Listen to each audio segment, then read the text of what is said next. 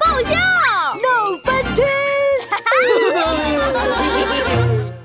走神的闹闹，闹闹，闹闹同学，啊，呃呃呃呃，老师，闹闹同学，老师上课讲到哪里了呀？哦，老师，你刚才讲到语文课本的第七十页“刻舟求剑”。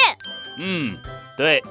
那你知道“刻舟求剑”的意思吗？嘿嘿，老师，我知道。好的，请你说一说“刻舟求剑”这个成语，说的是古代有个人坐船时，把宝剑掉进了江里，他拿着小刀在船舷上刻了个记号，说：“刚才宝剑就是从这儿掉下去的。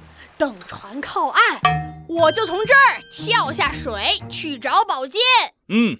说的很好，那么你觉得这个人这么做对不对呀？不对，当然不对了。那么这个人犯了什么错误啊？这个人犯的错误可多了。嗯，第一，这个人随身带小刀不安全啊。第二，这个人用小刀刻船破坏公物不好啊。第三，这个人乱丢垃圾在河里不对啊。第四。这个人没有家长陪同就要下河游泳，太危险了！哎呦，闹闹，刻舟求剑的主人公错就错在剑沉到水里不会动了，可船却一直在移动。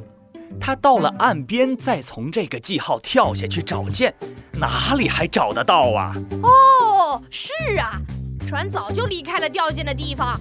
这个人真是太笨了。哼，闹闹，你刚刚上课走神，没认真听课，请你回家把这篇课文抄三遍。